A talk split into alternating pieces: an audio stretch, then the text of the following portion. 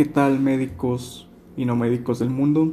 Bienvenidos a este primer episodio del podcast titulado Médicos del Apocalipsis. Eh, durante este primer episodio me enfocaré en hablar un poco de qué tipo de temáticas se van a tratar aquí, el tipo de mecánica con el que trabajaremos, algunas veces como monólogo, otras veces con algún limitado o colega y pues bueno, también aprovechamos este primer episodio para ah, hablar un poco, de manera tal vez un poco superficial, sobre dos situaciones en las que se va a encontrar todo médico en su vida y en su camino para llegar a la práctica profesional. Esto es el internado médico de pregrado y el servicio social en medicina. Dos temas oposiciones que cada vez se han visto un poco más a la luz del ojo público, en su gran mayoría por situaciones negativas o trágicas. Eh, y pues bueno, básicamente eso es lo que trataremos este primer episodio. Sin más, empecemos.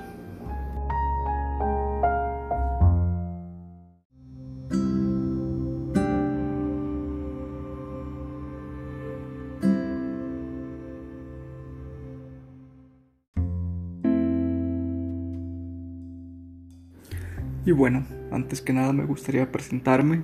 Soy David Espinosa, traumatólogo o cirujano ortopedista, como prefieran llamarlo. Ah, la especialidad y subespecialidad me llevaron a otros estados y otros lugares del país, pero soy originario de Nuevo León. Ahí me formé como médico general en la Universidad Autónoma de Nuevo León donde evidentemente llevé a cabo mi internado. Aquellos que no lo sepan, eh, esta universidad tiene un sistema bastante diferente al de la mayoría de las universidades del país en cuanto al internado.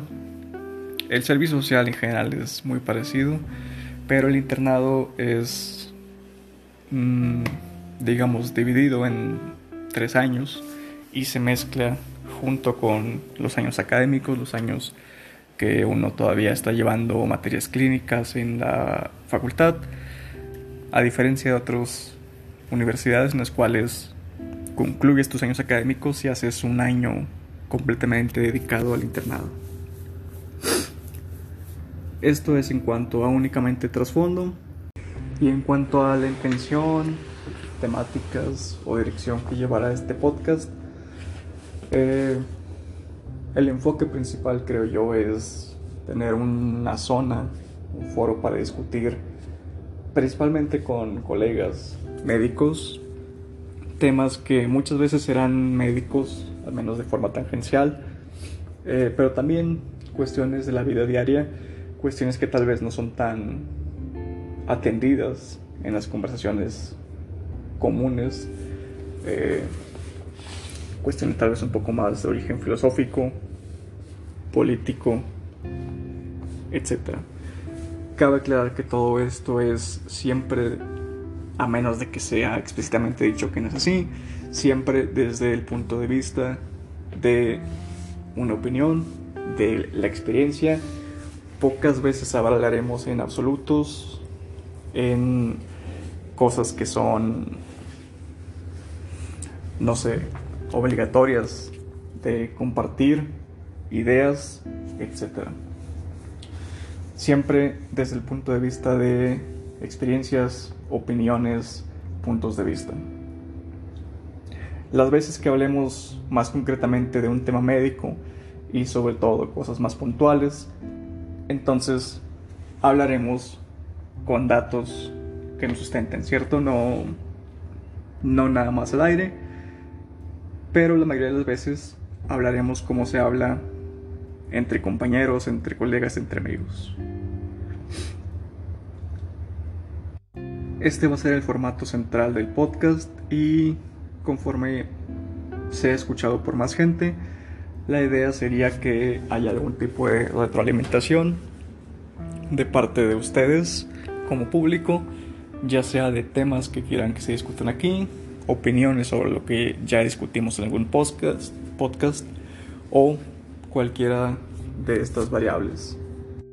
Y claro, esto es siempre tomando en cuenta que lo que hace interesante, productiva, una discusión es la discusión por sí misma, el compartir ideas eh, muchas veces contrarias, muy extremas en ocasiones, y no necesariamente el cambiar de opinión a nadie, ni cambiar de opinión uno mismo, el simple hecho de compartir ideas, de entender o de ver otros puntos de vista, sirve bastante para tener un conocimiento más profundo de los propios puntos de vista, de las propias opiniones y de vez en cuando, cuando suceda, cambiar opinión. También como pequeño disclaimer, cabe aclarar que este podcast, al menos por el futuro próximo, mm, va a ser algo bastante, digamos, casual, austero. No va a haber cosas elegantes, efectos importantes, micrófonos muy caros. Es simplemente una especie de ejercicio eh, mental, social, para llevar a cabo este intercambio de ideas. Y sobre todo si dirigido a personas cercanas, interesadas o que forman parte de eh, todo este mundo del área de la salud. Más que nada, y eso pues culpa mía tal vez eh, por mi limitada experiencia, enfocado hacia lo médico como tal. Es evidente que los demás eh, áreas de, la, los trabajadores de la salud pues son igual de importantes, tienen muchas opiniones, a veces diferentes a las nuestras, pero pues bueno, yo solo puedo hablar desde el punto de vista como médico. Dejando esto un poco de lado, mi introducción muy breve y la dirección que espero que tome este podcast, mm, vamos a hablar un poco sobre este asunto del internado médico y de el servicio social.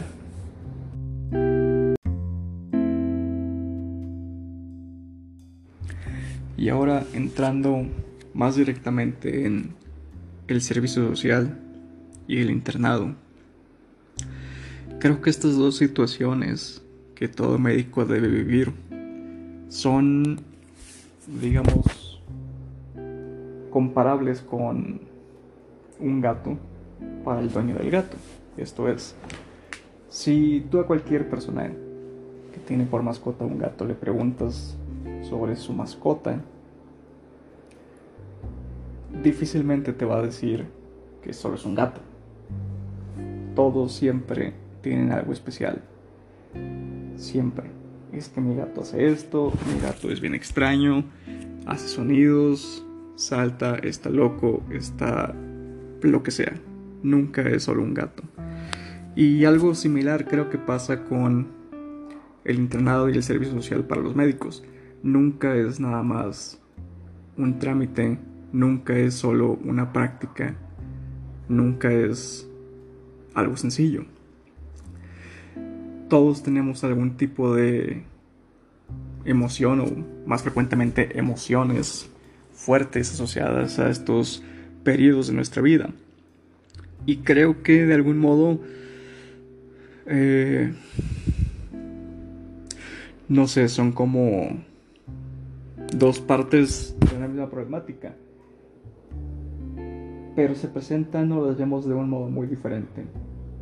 El internado usualmente es el momento en el que el médico más termina por gustarle la medicina, más se enamora de su práctica, más aprende y define un poco de cierta manera cómo va a ser su práctica futura, tanto si va a hacer alguna especialidad o no, ve trabajar a los compañeros y colegas que llevan más tiempo en eso, se enseña un poco de cómo tratar a los pacientes, que es un capítulo por sí mismo, Y por otro lado, el servicio social. Eh, desafortunadamente es un punto en el que muchos se desilusionan, se desenamoran de la medicina y siendo mucho más concreto de la medicina pública en este país. Seguramente tendrá sus porqués, pero bueno, vamos a hablar entonces de cada uno de estos dos aspectos de la formación médica, empezando claro por el internado, el cual eh, se lleva a cabo en eh, hospitales según tercer nivel, independientemente de eso, la gran mayoría de los internos del país van a estar en instituciones públicas, algunos cuantos en instituciones privadas, y de alguna manera es la medicina en su aspecto más tranquilo y relajado. Si comienzas a ver pacientes, comienzas a hacer algunos procedimientos, te acostumbras un poco a lo que será el ambiente hospitalario. Tratas con otros médicos, con enfermería, con químicos, con trabajo social, con los pacientes, etcétera, con los familiares. Pero siempre estás de cierta manera cuidado por los demás las demás personas que son parte de este hospital, tanto por el médico adscrito, los residentes en los casos en los que lo hay, enfermería, también desde el punto de vista o desde la parte de enseñanza, el servicio de, enseñanza como tal, también te defiende, te cubre de alguna manera y claro que siempre hay alguna experiencia desagradable ahí y parece que nadie te quiere ayudar, pero la verdad es que más adelante en tu práctica te das cuenta de que pocas cosas podían salir mal para ti en el internado. Esto claro, hablando de cosas más extremas que pasado el tiempo y en otras etapas de tu formación, te vas a dar cuenta que comparándolo es donde uno ve ese contraste. Porque sí, claro, es aún muy común en este país y en la mayoría, creo, que sigue existiendo algún tipo de violencia, llamamos, digámosle, eh, en cuanto a la educación y la formación del médico interno, pero esta, de nuevo, no, no es por condenarla, pero en términos generales es mucho menor a la que se enfrentarán más adelante en caso de que decidan continuar formándose como médicos especialistas o subespecialistas. Entonces, durante el internado vas aprendiendo sobre la medicina, estás protegido de cierta manera y es en este ambiente del hospital, en las guardias, en pasar tanto tiempo con la misma gente, que comienzas a ver en verdad lo que es el ambiente médico y se crea una especie de complicidad, sobre todo con tus compañeros internos, pero también con el demás personal. Eh, es un ambiente en el que existe tanto estrés y tanto desgaste que es natural, creo, que de pronto empiece a surgir esta especie de hermandad de, no sé cómo llamarla, compañerismo, que bueno, busca, entre otras cosas, dar una especie de respiro a los que estamos envueltos en ese aspecto, ¿no? en ese mundo. Y es entonces que cubres a tu compañero cuando está muy cansado, cuando va a ir a comer, cuando, etcétera. ¿Sabes? Cuando tiene algún problema, en general intentas ayudar eh, claro que habrá excepciones, pero bueno, esto es en general, ¿verdad? Y conforme pasan las semanas y los meses de este año, estos compañeros que están contigo en el internado, que están sufriendo lo mismo que tú, se van convirtiendo la mayoría de las veces en tus mejores amigos, al menos por un periodo de tiempo, porque es con ellos con los que puedes compartir y aquellos que en verdad pueden comprender lo que estás viviendo muchas veces amigos fuera de este ámbito, incluso pareja o familiares, no logran entender del todo lo que implica eh, el estar verdaderamente en este ambiente. El lidiar no solo con el cansancio o el desgaste físico de, digamos, el trabajo diario en el hospital, eh, el estar desvelado, el frecuentemente no comer como es debido, el lidiar con pacientes que muchas veces ni siquiera quieren ayuda, o al menos no quieren ayuda tuya, ¿sabes? El lidiar con familiares que comúnmente son peor que los pacientes, más groseros, más agresivos, más ignorantes en cuanto a lo que intentas hacer. Y encima de todo esto, lidiar también con esta agresión y violencia que hablábamos de parte de los superiores. Eh, pues francamente es difícil que alguien entienda la lo pesado que esto puede ser en la gente, ¿cierto? Y sobre todo personas que llegan de algún modo muy ilusionadas a esta etapa de su vida.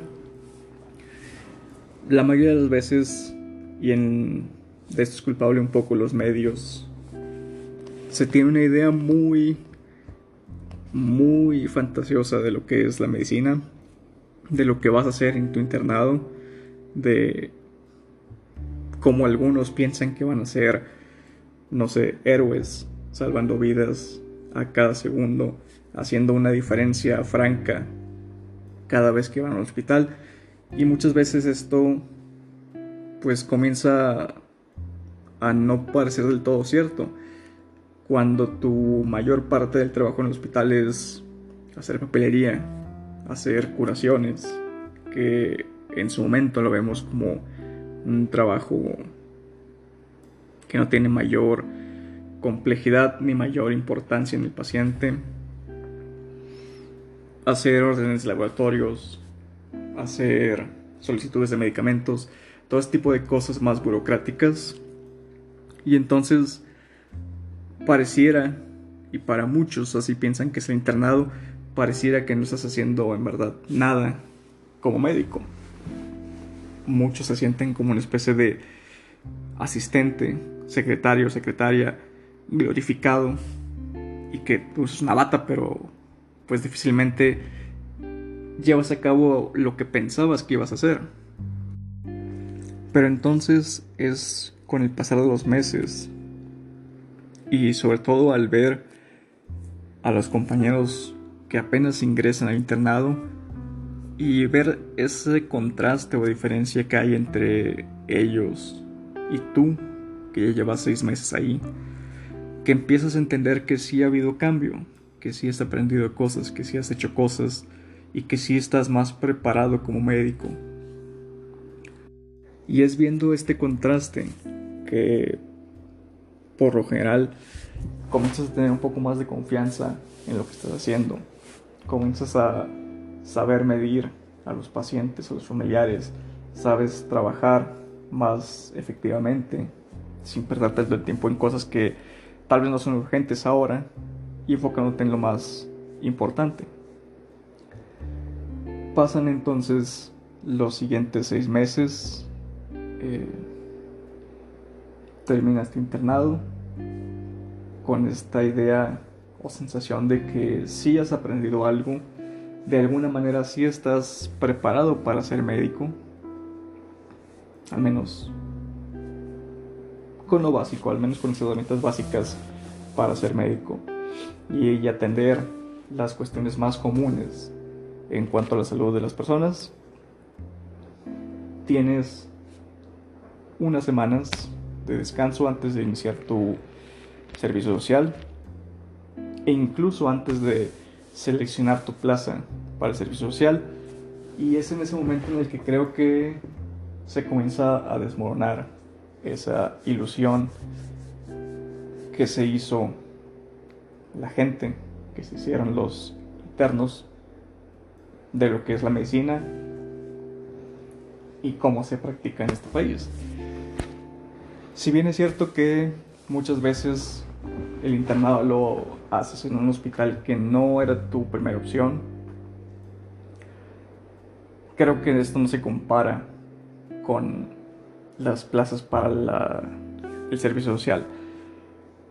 Muchas veces no vas a terminar en tu primera opción, ni en tu segunda, ni en tu tercera. Incluso dentro de las opciones que te dan para seleccionar la plaza, la gran mayoría no son no son para nada lugares o plazas en las cuales debería de ir un médico en formación.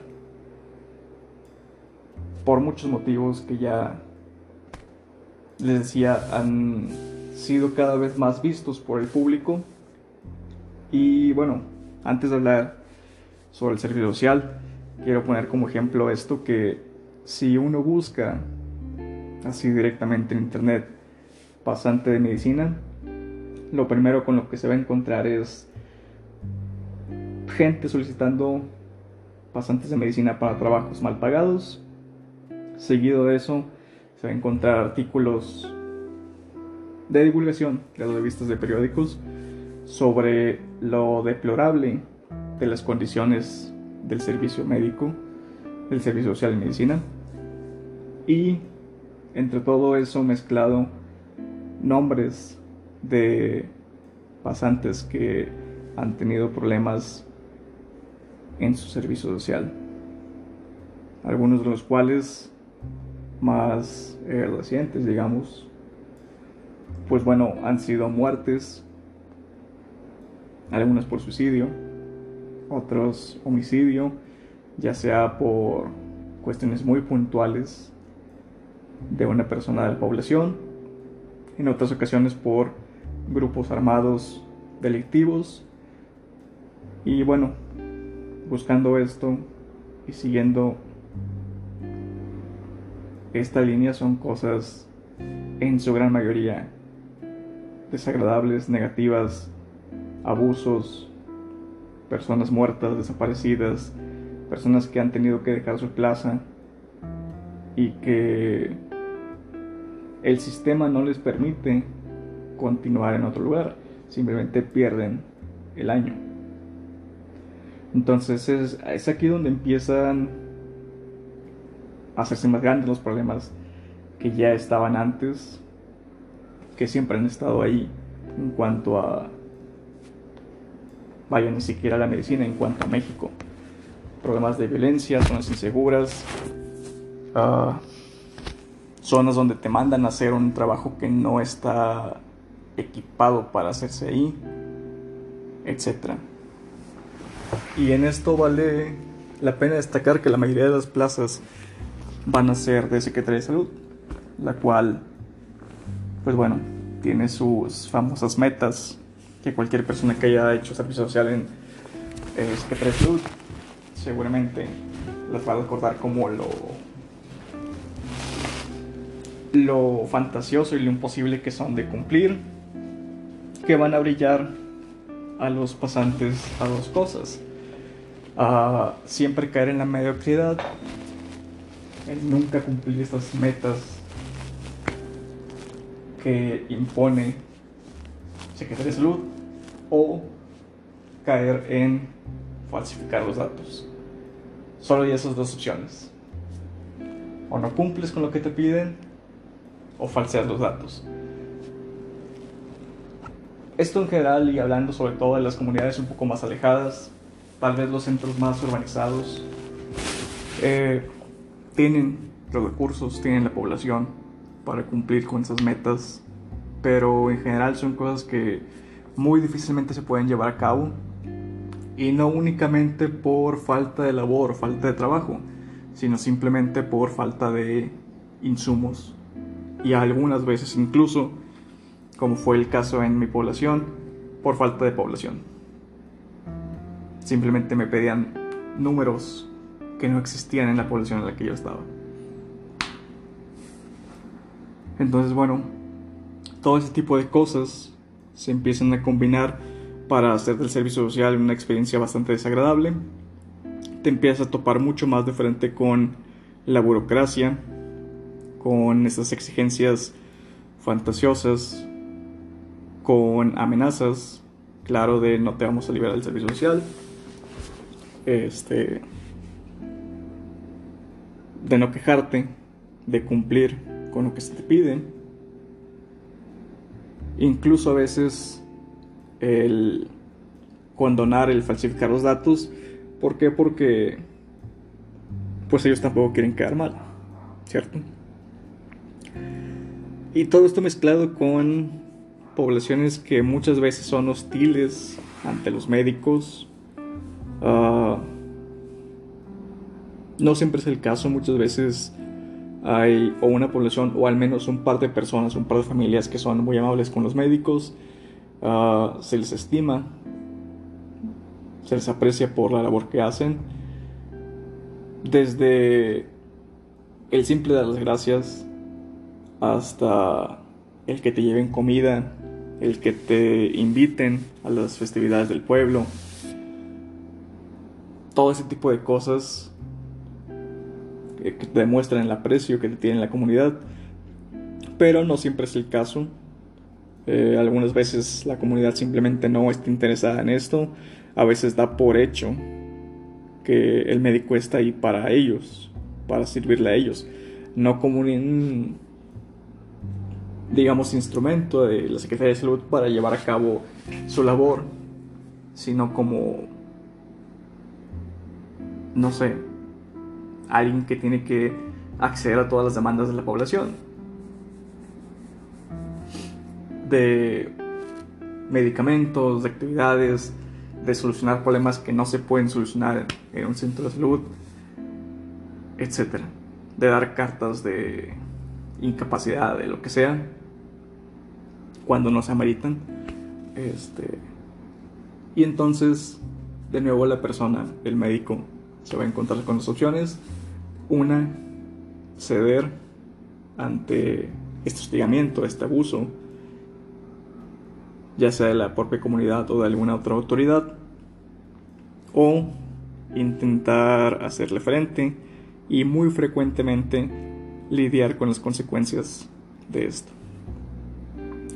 Es así que creo que va este proceso en la formación del médico, en el cual durante la facultad seguramente tienes una idea vaga de lo que esperas como médico, de lo que esperas ser y vivir como médico. Una vez entrando al internado,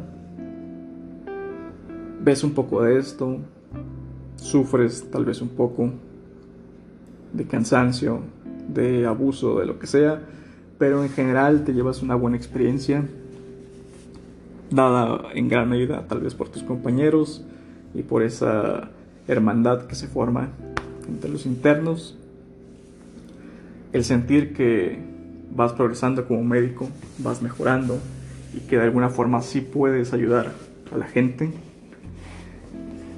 Y el avance del servicio social, en el cual muchas veces te terminas por frustrar, ya sea porque no puedes solucionar algún problema médico en tu comunidad y no tienes muchas opciones de qué hacer con eso, o por las cuestiones burocráticas e institucionales de Secretaría de Salud, del IMSS, del listo, donde sea que llevaste a cabo tu servicio social o por la población que sea hostil hacia ti. Y es aquí donde creo que muchos médicos terminan de definir lo que van a hacer, terminan de definir esta aversión por las instituciones eh, de salud, porque te das cuenta de que la principal, el principal objetivo de estas instituciones no es la salud de la población. Este es un objetivo secundario. No digo que no les importe la salud de la población, solo no es lo principal. Lo principal de estas instituciones, igual que de cualquier otra institución, igual que de cualquier otra empresa, es obtener recursos. Y el modo en que obtienen estos recursos va a ser a través de cumplir metas. Entonces su objetivo principal va a ser demostrar al gobierno que están cumpliendo y que merecen y necesitan más dinero. Todo lo demás, incluido la salud de la gente, va a caer en un segundo lugar. Pero claro, para estas alturas ya es demasiado tarde. Ya invertiste 6, 7 años de tu vida. Difícilmente vas a dejar la medicina. Lo único que queda es seguir adelante y ver qué opciones hay para estar en una condición un poco menos peor que los demás. Y bueno, esto es uh, de modo muy superficial mi opinión sobre estas dos etapas de la formación médica. Eh, me gustaría llegar a hablar de esto un poco más a fondo, tal vez con algún invitado, para poder explorar un poco más algunos puntos de vista o experiencias que haya habido durante el internado o el servicio social. De momento creo que es buen momento para terminar el podcast. Eh, ya veremos el siguiente episodio de qué podemos hablar. Intentaré que sea algo tal vez más global o más fácil de identificarse para gente que no está tan involucrada en el mundo de la medicina. Y claro estaré viendo aceptando sugerencias sobre temáticas para tratar aquí. Espero que les haya agradado la temática y espero tenerlos de nuevo como audiencia en el futuro. Nos vemos en el segundo episodio